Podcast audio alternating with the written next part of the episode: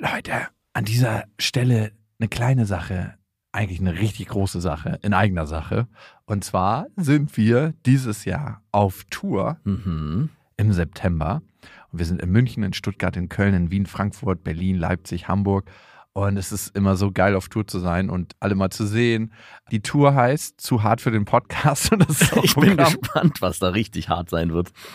Ja, also es wird viel Interaktion geben, es wird viel zum Lachen geben und die Tour oder das, was dort passiert, entsteht gemeinsam mit euch und ich finde, das ist auch die Magie. Das heißt, bei jedem Tourstop ist es irgendwie anders und Mhm. neu für uns, neu für euch und für uns ist es auf jeden Fall immer sehr, sehr magisch. Also sichert euch jetzt schon die Karten München, Stuttgart, Köln, Wien, Frankfurt, Berlin, Leipzig, Hamburg. Ab jetzt 10% härter und Tickets gibt's ab jetzt auf bestefreundinnen.de und in den Shownotes.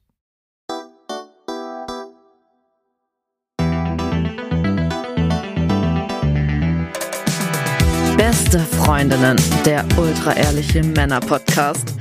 Ohne fühlt sich's einfach besser an. Wenn wir Freunde wären, dann würdest du so einen Scheiß überhaupt nicht machen. Du machst uns alles kaputt, das Spiel. Ich kann mich auch unglaublich gut mit ihr unterhalten, aber sie bräuchte, sie bräuchte ihren Psychotherapeuten damit da, dabei. Echt gut lügen, wirklich. Hallo und herzlich willkommen zu Beste Freundinnen. Hallo. Euer Abführmittel für die Ohren. Mm. Ich bin ja gerade von der Buchtour wiedergekommen. Ja, ich war in meinem Urlaub. Wie unterschiedlich kann es nicht sein. ich bin total tiefenentspannt. Und du? Es war teilweise schon sehr krass bewegend, Ja, sehr, sehr anstrengend ja. und ultra herausfordernd, ne? weil ich ja jeden Abend in einer unterschiedlichen Stadt war und mich auch total emotional geöffnet habe und da erstmal gemerkt habe, wie anstrengend das ist, sich emotional so aufzumachen. Mhm.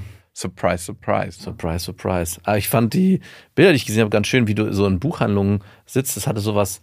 Das hat wirklich das Bild von so einem Schreiber, der so ein Jahr lang sich vergraben hat und dann rauskommt und dann eine Lesung zu machen. Also ich meine das positiv, hört sich jetzt vielleicht negativ an, als Ja. ich es meinte, aber ich meine wirklich so dieses Bedachte an einem Tisch sitzen mit seinem Buch und vorlesen und das Publikum lauscht einem gewissenhaft. Das waren schöne Bilder. Es war unglaublich still auch teilweise während der Lesung, ne?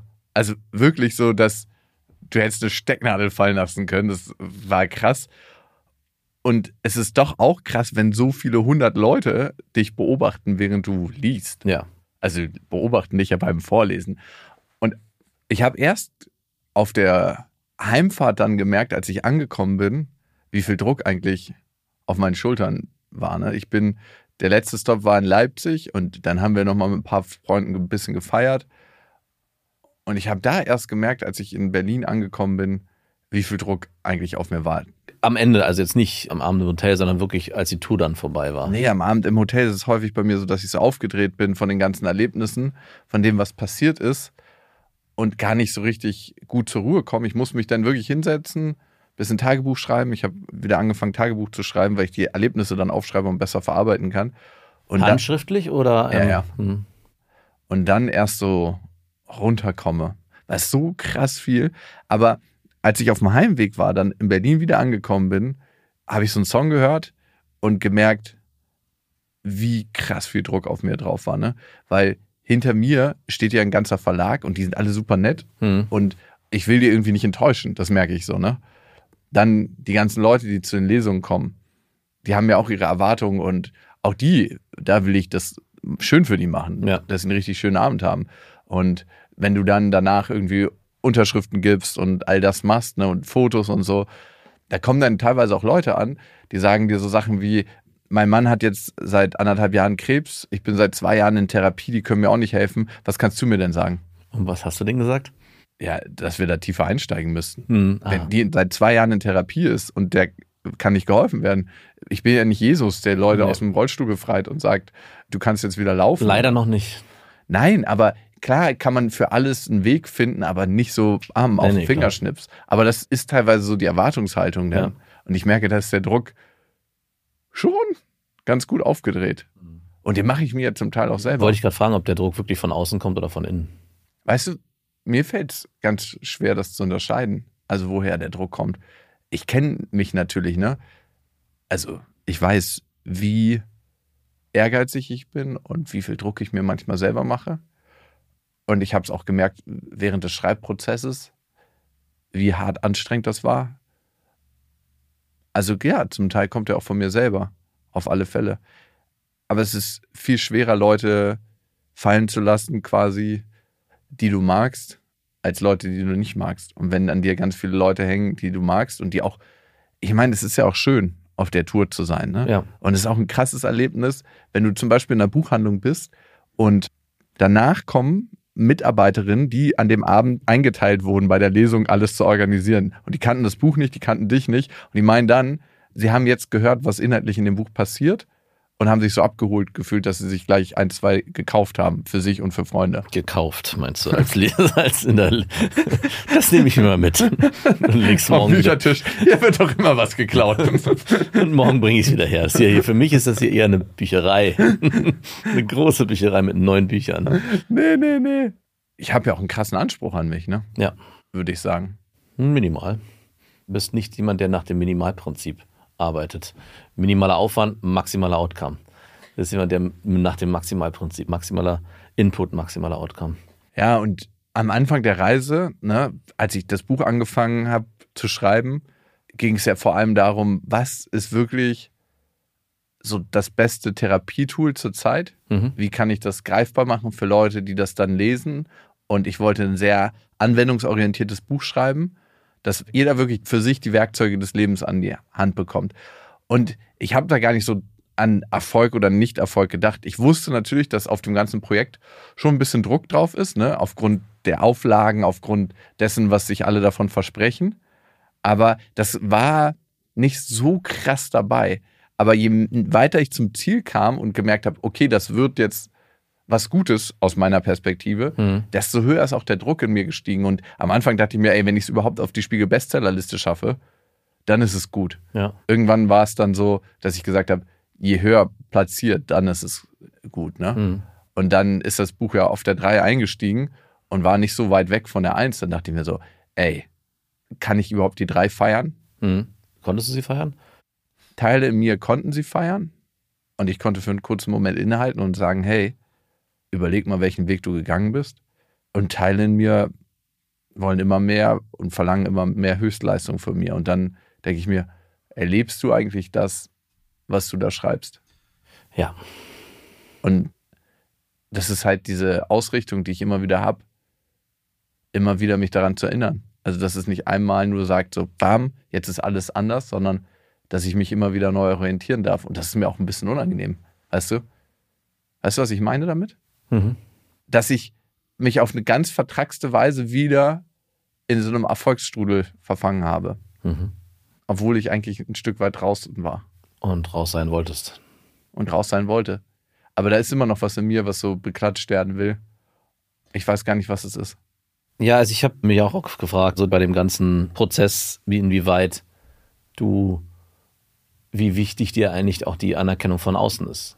Weil das ja schon sehr präsent ist, das Buch, in allem, in dem wir uns bewegen. Und du ja auch schon ein großes Bedürfnis danach hast, zu fragen, hey, gefällt es dir? Hat Bei das dir war mir das wichtig. aber nicht nur bei mir. Generell hast du, glaube ich, schon auch den Anspruch, jedem zu fragen, hey, wie ist es angekommen? Hat es dir gefallen? Natürlich ist es auch normal, bis zu einem gewissen Grad. Aber ich habe mich da auch gefragt, reicht es nicht aus, dass es dir gefallen hat? Also, wieso ist es so wichtig, dass so viel von außen kommt? Und wieso reicht es nicht aus, dass deine innere Stimme dir sagt, ich habe hier was Gutes geschaffen? Und ich meine, das hat sich auch bestätigt. Jetzt sagst du selber, ja, es hätte auch die Eins werden können. Und die drei mit dem ersten Buch zu schaffen, also klar, man könnte sagen, wir haben auch Bücher geschrieben, aber ich glaube, das ist wirklich nochmal ein herausstehendes Buch, ist ein Riesenerfolg, den du dir erstens verdient hast und zweitens auch, glaube ich, nicht zu schmälern ist mit, ach, es hätte auch die Eins werden können. So ein bisschen kann ich das nachvollziehen, natürlich nicht in der, in der Größenordnung. Ich war mal beim Segeln bei einer deutschen Meisterschaft, bin ich Dritter geworden. Und im Nachhinein habe ich mir die Punktzahl angeguckt auf der Liste, was ich hätte erreichen müssen, um Zweiter oder Erster zu werden. Und die ersten beiden waren nur einen Punkt auseinander. Und beim Segeln ist es so, ich hätte nur in einer Wettfahrt einen Platz weiter vorne sein müssen. Und dann wäre ich Erster gewesen. Und im Nachhinein kamen so Gedanken in den Kopf, ach, hier die Wände, vielleicht hier den Wind anders nehmen, vielleicht an der Stelle das Segel ein bisschen dichter. Und dann wäre es das gewesen. Bin aber sehr schnell wieder in so eine innere Ruhe zurückgekommen. Ja, aber auch fucking dritter Platz ist richtig gut gewesen. Hey, was, was gibt's daran? Und es sollte auch nicht anders sein. Es hat sich so ergeben und bin sowieso jemand, der Sachen eher fließen lässt und sich im Nachhinein darüber zu ärgern, ich hätte noch mehr Kraft dafür verwenden können und müssen, damit es mehr wird, macht dann am Ende nur unglücklich. Oder es besteht die Gefahr, dass man unglücklich wird. Und ich glaube, es ist viel, viel wichtiger, in sich hineinzugucken. Oder Ja, du, dass du in dich hineinguckst und sagst, wow. Also, ich weiß, dass der Platz 3 für mich als Mensch wertvoller ist als ein Platz 1. ja, na dann. Das ist krass, ne? Weil ich glaube, dass ganz krasser Erfolg einen auch ein bisschen entfernt von anderen Menschen. Mhm. Oder entfernen kann. Ja, ich würde schon sagen, entfernt. Ja, entfernen kann entfernen. Weil am Ende, und das merke ich ja auch, wirst du ja anders behandelt irgendwann als andere Menschen, ne? Klar. Alle sind immer ultra nett zu dir, solange du der, Der Nette bist. naja, auch so der, der den Erfolg verspricht. Ja, Alle wollen in irgendeiner Form auch was von einem. klar. Außer du, dir ist das scheißegal.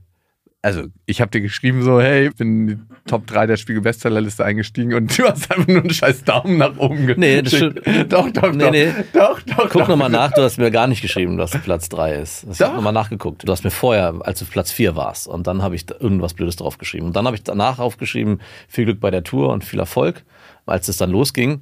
Und du hast mich auch in einem blöden Zeitraum erwischt. Ich habe in der letzten Woche eine Handy-Detox-Tour hinter mir, die auch wirklich gut funktioniert hat. Ich habe mein Handy eigentlich nur zweimal, das rechtfertigt natürlich nicht, dass ich dir hätte gratulieren können, aber ich habe wirklich am Tag mein Handy nur morgens für fünf Minuten und abends für fünf Minuten gegriffen. Weil Ich hatte mir selber das auferlegt, bevor ich mein Handy greife, greife ich zu einem Buch. Und habe immer meinen E-Book-Reader genommen und habe Und hast für dich ganz gelesen. dann ihr nur für dich zweimal. Drei, ich habe zwei, drei Bücher im Urlaub geschafft. Und es war dreimal für dich ganz. Um da ganz ehrlich zu sein zu dir, ich habe natürlich nicht alles verfolgt. Auf gar keinen Fall. Geht gar nicht. Weil du War auch ganz schön viel. omnipräsent warst. Exakt.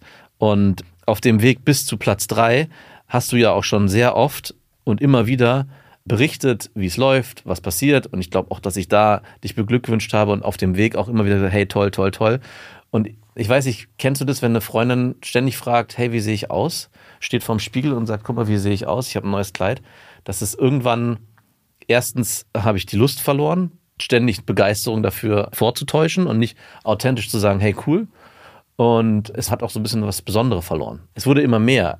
Also, ich, ach, jetzt müsste ich hier noch eine Aufmerksamkeit schicken, hier noch eine Aufmerksamkeit schicken. Und ich war so ein bisschen müde, will ich dir ehrlich sagen. Ich hatte irgendwann nicht mehr so eine authentische innerliche Lust, dir nochmal eine Aufmerksamkeit von außen zu schenken.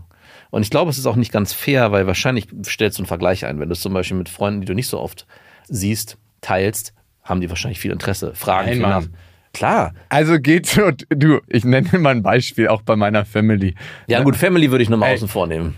Aber Da ist es so, wenn ich sage, hey, Mama, Papa, das Buch ist sehr erfolgreich, das ist jetzt Spiegel-Bestseller auf der 3.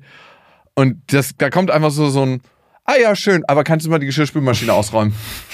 Das interessiert einfach gar keinen. Und das tut mir auch voll gut eigentlich. Ja, und die Frage ist ja auch, die ich mir stelle, ich meine, du wirst ja denen jetzt nicht nur von Platz 3 erzählt haben. Ich glaube, das Buch ist bei denen wahrscheinlich auch schon vorher präsenter gewesen. Weißt du, was viel krasser und bewegender für mich ist? Nein.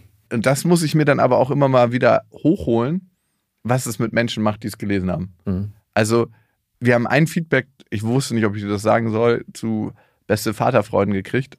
Da ist jemand nach der Tour, nach der Lesetour zu mir gekommen und meinte so, ey, meine Tochter ist jetzt sieben.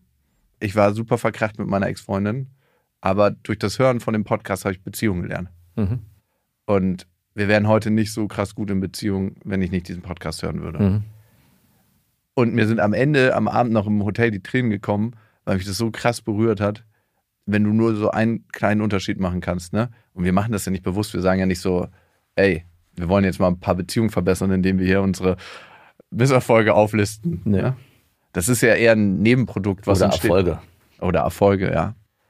Tatsächlich ist mein Umgang mit meinem Erfolg gerade für mich fast schon Misserfolg.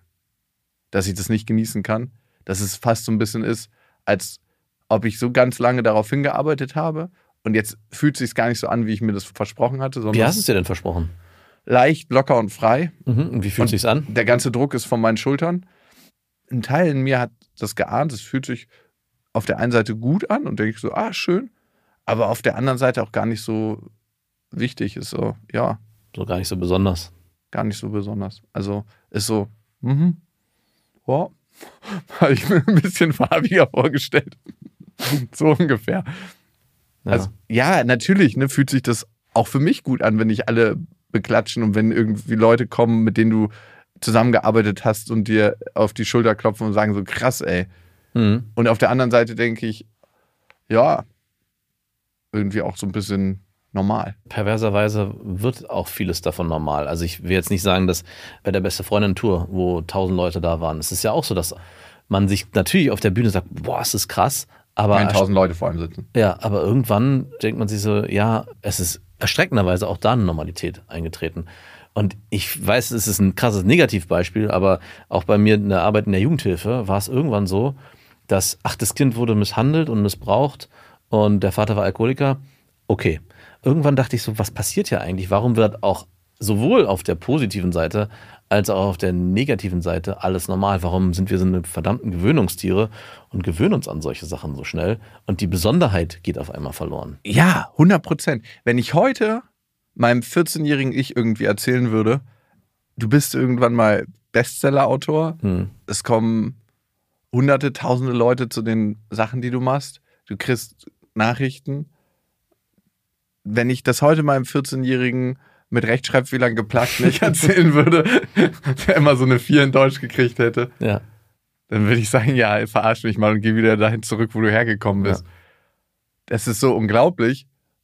Und ein Teil von mir hier heute, der hier sitzt, kann es nicht so 100% abfeiern und genießen und sagen, ja, ist gut, ist wirklich gut, was du gemacht hast und sei vielleicht auch mal ein bisschen stolz auf dich.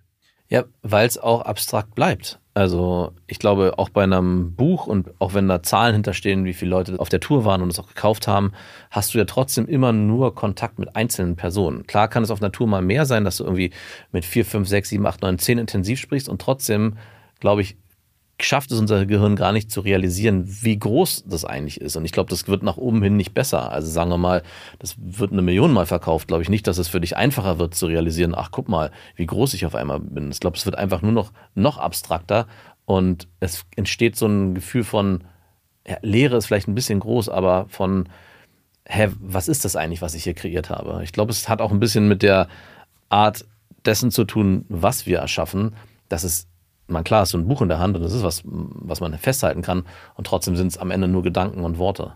Weißt du, ich habe mir gedacht, machen wir die Folge überhaupt? Mhm. Weil es ist eigentlich schon ein krasser Blick hinter die Kulissen. Ja.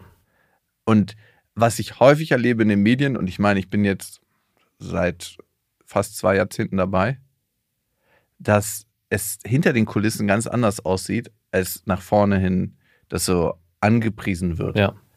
Und das finde ich manchmal so hart, so den Unterschied zwischen hinten und vorne. Mhm. Und ich denke mir so, ich will den eigentlich gar nicht aufmachen. Also mit jetzt Platz drei, mit Spiegel Bestseller, mit all dem, was ich erreicht habe, kann ich wieder mein eigenes Buch lesen, um mich dahin zu holen, wo ich hingehöre. Also zu mir selbst. Ja. So komisch das klingt. Weißt du, was ich meine Mhm. damit?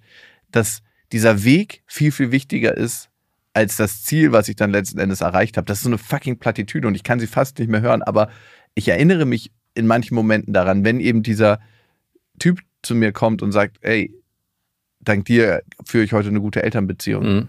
und wir sind richtig gutes Paar für meine Tochter. Oder wenn jemand sich zurückerinnert an die Art und Weise, wie er seinen Großvater verabschiedet hat, Mhm. unter Tränen und sagt, hey, ich habe das 15 Jahre mit mir mitgeschleppt. Ja. Oder wenn jemand es mitnimmt für sein Kind, weil er meint, das ist eine wichtige Lektion auch für mein Kind, das Buch. Ja. Oder wenn jemand vor mir sitzt mit verschränkten Armen und ich denke, ich habe meinen Professor vor mir und die ganze Zeit wirklich so sitzt während der Lesung und du denkst, okay, das, das muss ganz schlimm für ihn gerade sein. Wer hat ihn hier mit reingezerrt? es gibt ja so Leute, die Das sitzen. hatten wir auch bei der beste Freundin gab es auch welche vorne, die so saßen und so nicht einmal gelacht haben. Genau. Dann danach zu uns kam ein, ey, war eine super Show. So, hä? Ja, voll genau. Und dieser Typ kam dann auch zu mir und meinte so, und der hatte hier so wirklich die Cäsar-Frisur schon, so, so ein Kranz und oben hat er sich einen Basketball raufrasiert. Und kam dann nach der Show an und meinte so, ey, das war krass bewegend und ich habe ganz viel über mich selber gelernt. Und dann denkst du so, ich hätte es null lesen können in deiner Körpersprache und zum Glück sind meine Augen so schlecht, dass ich nicht in die letzten Reihen gucken kann. Ja. Weil es hätte mich krass irritiert Glaube ich. in dem Moment ist es ja so, als ob du dich in der Gefängniszelle nackt ausziehst vor anderen Leuten und alle gucken durch eine Scheibe. Ja. Und mir tut es tatsächlich richtig gut, auch immer wieder, eigentlich tut mir so ein Daumen nach oben ganz gut. Auf der einen Seite würde ich gerne, dass du manchmal mehr mitfeierst. Ein Daumen von mir. Ja. Mhm. Und sagst, hey, richtig, richtig schön, dich zu sehen auf deinem Weg. Und mich bewegt das. Also das hätte ich mir eigentlich gewünscht. Mhm. Kann ich ganz ehrlich sein. Mhm. Und auf der anderen Seite tut es mir auch gut, dass du mir nur so einen Daumen nach oben gibst. Hallo, ihr Lieben. Wir haben ja neben dem Podcast hier noch eine eigene Podcast-Produktionsfirma. Und was uns wichtig ist in der Firma, dass wir Podcasts produzieren, wo man in andere Welten abtauchen kann, wo man merkt, okay, das ist eine Perspektive, die kann ich erweitern. Und ich merke immer, wenn man das tut, entwickelt man ein viel tieferes Verständnis für andere Menschen, damit aber auch für sich selber. Und es sorgt dafür, dass wir bessere Beziehungen miteinander führen. Ja. Und ich glaube, das war unser Anliegen, als wir im Leben und daneben kreiert haben, unseren IKEA-Podcast. Da könnt ihr in die unterschiedlichsten Welten abtauchen. Zum Beispiel in die Welt von Dominic Blow, der auf der Straße gelebt hat, eine ganze Weile und auf der Straße dann sein Abitur gemacht hat. Mm. Also nicht Straßenabitur, sondern er ist dann Ein trotzdem richtiges. weiter zur Schule gegangen. Ja. Und was er erzählt hat, wie sein Kapuzenpulli zu seinem eigenen Zuhause geworden ist.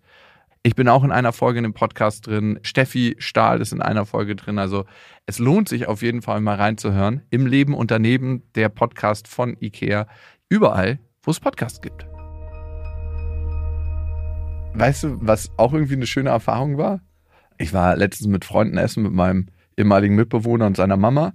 Und wir haben dann irgendwie was geredet und sie meinte, ah, du hast ein Buch rausgebracht. Und ich so, ja, ist schon auf der 3 der Spiegel Bestsellerliste. Und sie sagt, ach, schön. Und hat dann gleich das Thema gewechselt. Ja, klar. Weil es einfach gar keinen interessiert. Ja, es interessiert, glaube ich, auch. Also es ist, Es interessiert mich so krass und Ja. für mich ist es irgendwie so ein krasses Ding. Aber alle anderen Leute so, ja, okay, und jetzt, wie meine Eltern, räumen mal wieder die Geschirrspülmaschine ein. es ist so ein bisschen beliebig. Klar, ich hätte dir vielleicht gratulieren sollen, aber ich glaube schon, dass ich auch vorher immer wieder mal, vielleicht nicht in der Euphorie und in der Stärke, wie du es dir gewünscht hättest, schon dich auch beglückwünscht habe zu diesem Prozess. Und ich würde schon auch noch mal hervorheben wollen, dass wir in dem ganzen Konstrukt von Buchschreiben bis jetzt heftigen Streit hatten, der es mir natürlich auch nicht wirklich einfach gemacht hat im Nachhinein, auch in der Auseinandersetzung mit uns. Und da will ich auch authentisch zu sein, mich für all das zu freuen, was du kreierst. Also es ist nicht so, dass ich hier sitze und sage, hey, mega geil, mein bester Freund hat das und das geschafft. Es ist schon auch ein bisschen gedeckelt aus dem Grund, nicht, dass ich Angst habe, aber ich warte so ein bisschen auf das Gewitter, was noch kommt. Und meine Euphorie ist dadurch ein bisschen gedeckelt. Also es fällt mir schwerer, mich für dich zu begeistern, weil ich in der Vergangenheit jetzt gelernt habe, wenn ich zu 100% hinter dir stehe, werde ich am Ende doch mit Füßen getreten. Das ist, Ist so, das so? so ein bisschen ist das Gefühl da. Wenn wir von für dich ganz sprechen, muss ich ganz ehrlich zu mir sein und dieses Gefühl bleibt bei mir. Das heißt, Mit Füßen getreten.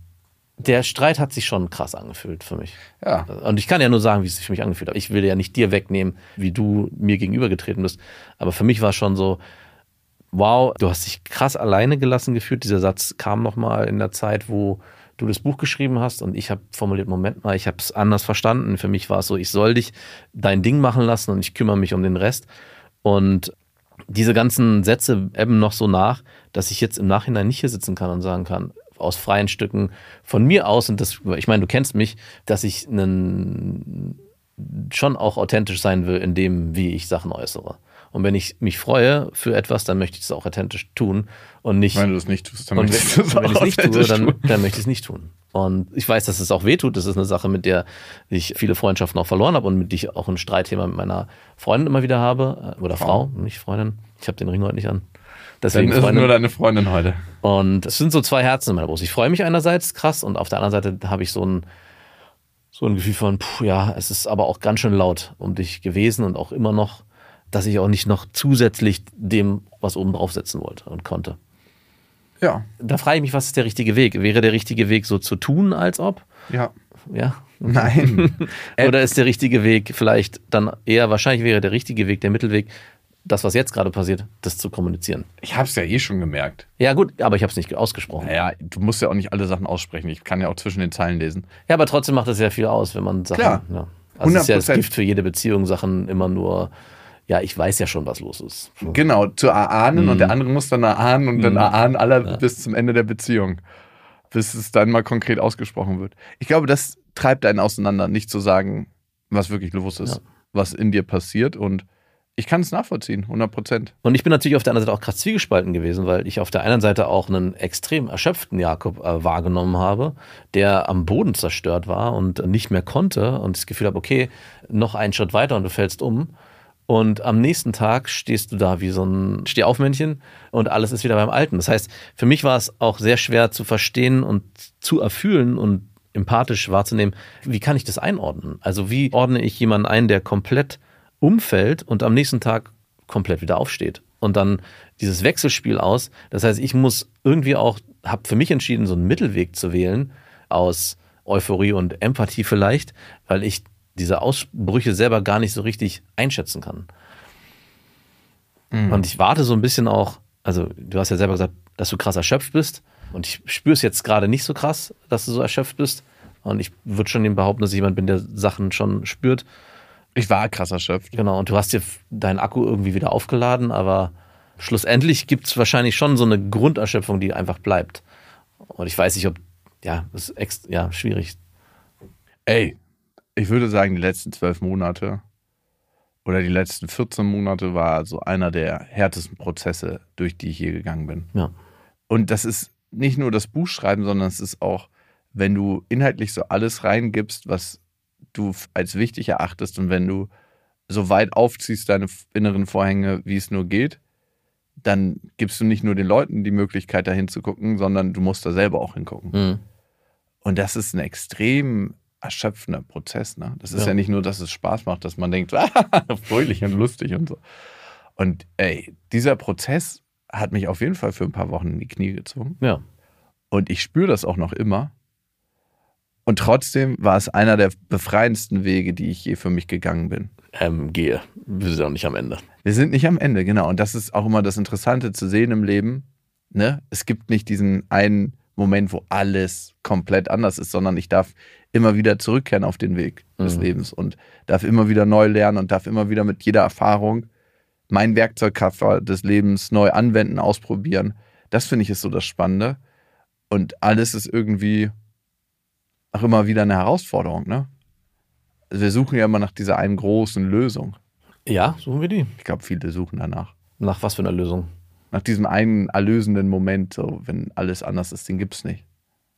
Nee, den gibt's nicht. Ich glaube, es gibt Leute, die suchen danach. Ja, ich glaube ich auch. Es gibt viele, die danach suchen. Aber ich habe mich gerade gefragt, was, was, ob ich den suche. Aber ich, vielleicht habe ich ihn auch schon gefunden. Also ich hatte zum Beispiel, ich meine, es ist jetzt ganz woanders hin, nach meinem Urlaub auf dem Rückweg meine Tante besucht. Und die ist 86 und ihr Mann kann nicht mehr wirklich laufen und die musste den die letzten zwei Monate pflegen und ist selber. Da- dachte ins Heim schieben. nee, ja, das könnte vielleicht bald passieren. Ich hole dich später wieder ab. Nicht. Und jetzt hatten wir zwei sehr unterschiedliche Wochen. Deine Woche war extrem anstrengend, meine war körperlich anstrengend, aber sonst sehr entspannt. Und kommen dann zu meiner Tante mit ihrem Mann, der nicht mehr laufen kann, den sie pflegen muss. Und ich habe mich dann schon auch danach gefragt, ich konnte in der Nacht, als ich zu Hause war, nicht einschlafen, musste nochmal aufstehen. Für was eigentlich alles? Also die hat viel Geld verdient, die hat drei Wohnungen, die kann sich die ganze Pflege leisten. Und am Ende ist sie jetzt mit, in dem, sitzt sie in dem Alter und muss ihren Mann pflegen, was okay ist. Und ich habe mich gefragt, was möchte ich mit 86 sein? Was möchte ich, wenn ich zurückgucke, eigentlich geleistet haben, beziehungsweise wo soll meine Priorität liegen? Und ich habe das dann auch mit meiner Frau kurz besprochen, irgendwie so, aber das, also ich habe da auch immer noch keine richtige Antwort drauf. Aber es war irgendwie auch ein krasser Moment, der mich schon sehr nah mit dem Tod einerseits auch in Berührung gebracht hat, aber eigentlich noch viel mehr mit der Frage, für was machen wir das ja eigentlich alles? Und damit meine ich jetzt nicht wir beide oder die Firma oder was auch immer, sondern wirklich tief drin, warum sind wir eigentlich hier? Wenn am Ende Alles. so, wenn man, Staub zerfällt. Genau, und alles in Staub zerfällt und man sich dann auch fragen muss in dem Alter, und ich glaube, das tut meine Tante auch, an welchen Abzweigungen bin ich vielleicht nicht richtig abgebogen. Und das möchte ich nicht. Ich möchte nicht mit 86 da sitzen und sagen, ey, Hättest hätte, hätte, hätte. Mhm. Ich habe nicht das Gefühl gerade, aber trotzdem kam die Frage auf. Und natürlich ist Familie und das alles das Wichtigste und irgendwie da auch intensiv Zeit verbringen und auch das jetzt hier, dass ich so mein Handy versuche zu reduzieren, dass man noch mehr bewusster sich im Alltag bewegt und mehr bewusster mit, mit den Dingen und Menschen um sich herum umgeht. Und ich meine, so ein bisschen stellt sich die Frage ja für dich wahrscheinlich auch, wenn dann Platz drei steht. Ist dann mit 86, wenn du dann irgendwie auch im Bett liegst, die Frage, hey, damals, ich erinnere mich noch, es wurde Platz 1. Oder ist es dann überhaupt noch wichtig? Oder Platz 5 oder Platz 7 Genau. oder Platz 10 oder das ist scheißegal. Ja. 100 Prozent. Also das ist ja auch das Krasse, ne? Ich habe so heftig gemerkt, als ich mein Buch geschrieben habe und mich wirklich auf den Prozess fokussiert habe und wirklich die Werkzeuge des Lebens angewendet habe, wie sich sehr viel für mich verändert hat. Das ist ja das Krasse. Und es ist eben nicht, ey, ob du jetzt Platz 1, Platz 3, Platz 5, Platz 10 bist, sondern es ist, und das würde ich sagen, habe ich schon für mich verändert. Wie bist du in Kontakt jeden Tag mit dir selber und mit den Menschen um dich herum? Hm. Und wie bist du mit den Dingen in Kontakt, die dich umgeben? Also genau eben nicht die ganze Zeit abgelenkt sein und mit unseren Gedanken in der Zukunft oder Vergangenheit, sondern im Hier und Jetzt. Hm. Das ist manchmal so abgefuckt schwer, weil unser Gehirn macht die ganze Zeit irgendwas anderes, ne? Ist immer irgendwie schon beim Mittagessen, was gleich ansteht oder bei irgendeinem Ding, was noch bestellt werden muss oder bei der Tochter, die abgeholt werden muss oder bei dem Date, was man noch hatte oder haben wird, wo man irgendwas gesagt hat, was kacke war. Hier zu sein, ist vielleicht das Einfachste und Schwerste zugleich. Und was bereuen wir in unserem Leben? Mein Vater hat ja meinen Opa auch begleitet, ne? Jetzt gerade im Prozess des Sterbens. Und mein Opa hat eine Frage gestellt, nämlich, war er ein guter Vater? Ja. Ich glaube, das sind die Sachen, woran du dich erinnern wirst, Mhm. ne? War ich der Papa, der ich sein wollte? War ich die Mama? War ich der Freund? Hm. Und das ist ja nicht in einem großartigen Moment, wenn du deinem Kind oder deiner Freundin irgendeinen Traumurlaub schenkst. Genau. Es ist in so vielen kleinen Momenten, wo du aufmerksam bist, wo du merkst, wie geht's dem anderen und dann einchecken kannst. Und da bist du mir auf jeden Fall ein Vorbild. Nicht in unserer Beziehung immer. da wünsche ich mir schon manchmal so, ja, dass du vielleicht meinen Struggle manchmal mehr siehst, aber dann frage ich mich, bin ich aufmerksam genug für deinen Struggle? Ne? Bin ich auch bei dir? Du machst es einem auch nicht einfach immer hinzugucken. Das ist das, was ich vorhin meinte mit, es gibt diesen Einbruch von Tränen, ich bin fertig und dann, hey, alles ist gut. Da immer sich durchzunavigieren, für mich ist eine Sache, die ich, glaube ich, die letzten Jahre schon gut hinbekommen habe, aber in dem ganzen Buchprozess war das sehr, sehr schwer. Und teilweise bin ich da auch nicht auf dem richtigen Weg gewesen und ich glaube, teilweise habe ich es auch nicht als meine Aufgabe gesehen, dich an allen Punkten aufzufangen. Und das hat sich am Ende ja bei dir dann geäußert, glaube ich, in, hey, ich habe mich allein gelassen gefühlt. Und das war halt was, was ich unfair fand. Du hast mir mal gefragt, hey, du hast dich unfair behandelt gefühlt. Und ich glaube, das ist, was ich heute dazu sagen kann. Ich habe mich unfair behandelt gefühlt in dem Vorwurf, hey, du warst nicht da. Weil du, du warst auch nicht da.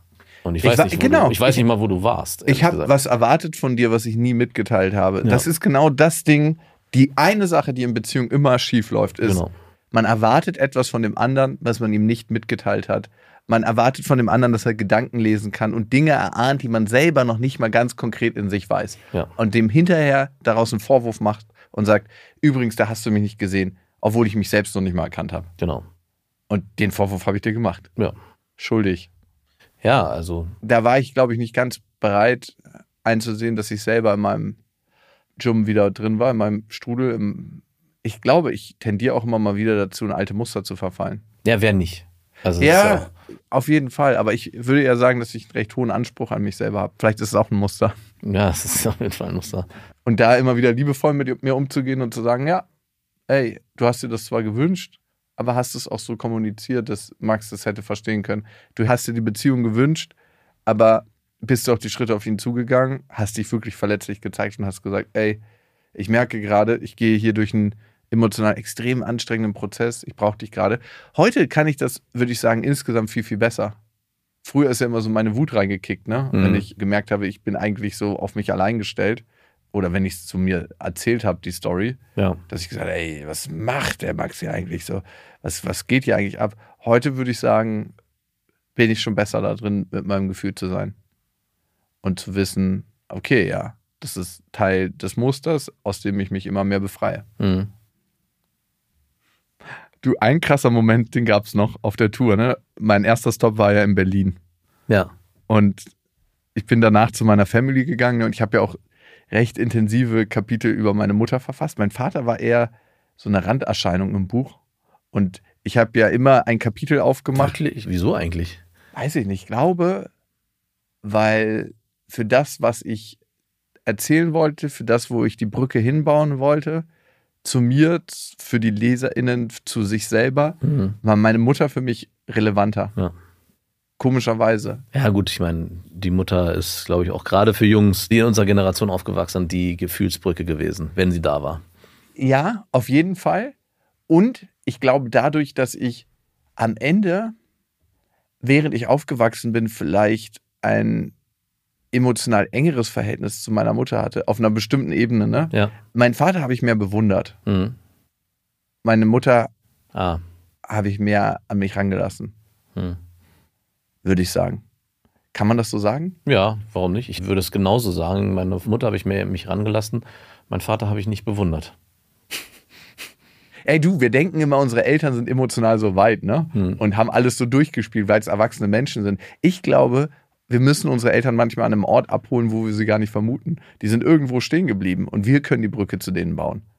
Ja, wenn, wenn man das will. Wenn man ist, das möchte. Ja, genau. Das ist die Voraussetzung dafür. Ja, wenn du was vermisst, würde ich es tun. Ja. Wenn du nichts vermisst, ist alles gut. Aber zu erwarten, dass sie irgendwie auf dich zukommen und sagen, ey, so und so und so Mhm. und ich hätte da mal das und das anzubieten. Es wird nicht passieren. Ja. Also, wir haben teilweise so hohe Erwartungen und hinter den Erwartungen verschanzen wir uns, um eigentlich nicht zu spüren, dass da auch ein Schmerz liegt, so, ne? Ja. Weil wir uns mehr wünschen und zu wissen, das wird von denen nicht kommen, weil sie das nicht können. Weil sie gar nicht wissen, dass es das gibt. Ja. Weil sie gar nicht wissen, dass ihnen was fehlt. Weil sie gar nicht den Weg kennen Hm. dorthin. Das finde ich so krass. Mhm. Und mein Vater hat ziemlich krass bei der Buchtour geweint, weil er meinte, dass das so schön war alles für ihn. Ah, okay. Ich dachte gerade, weil, weil ich so wenig stattgefunden habe. ich, auch ich hätte mir ein bisschen mehr Ich hätte, Aufmerksamkeit. auch, ich hätte mir ein bisschen mehr Erwähnung gewünscht. Okay, da hätte ich nur gesagt, kenne ich irgendwoher. genau. Wie der Vater, so der Sohn. Mhm.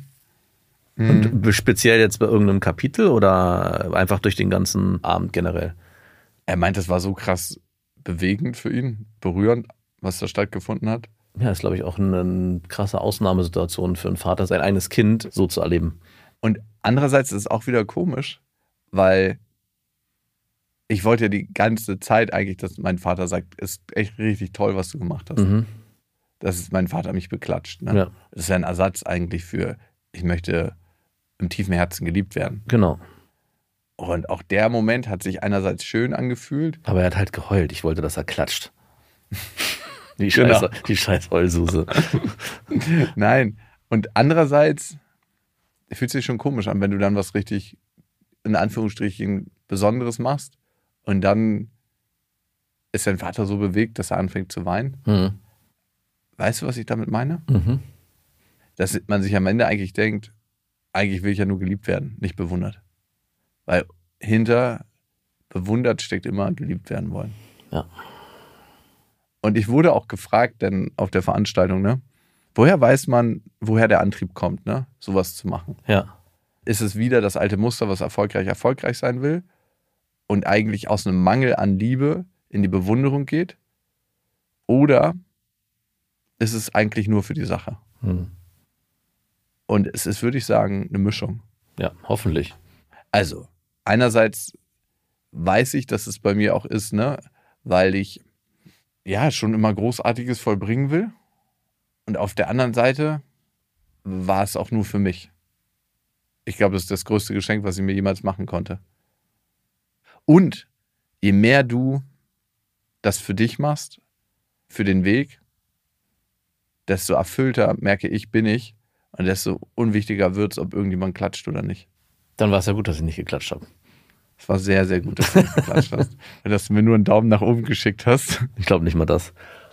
Ja, doch, Daumen nach oben hast du mir schon geschickt. Mir tut das, ja, eben auch manchmal ganz gut. Ey, bei dir weiß ich, egal wohin ich gehe oder was ich werde oder was ich Großartiges in meinem Leben machen werde, wenn ich zu dir nach Hause komme, darf ich erstmal die Geschirrspülmaschine. Das war Beste Freundinnen, eine Produktion von Auf die Ohren. Damit ist die Show beendet.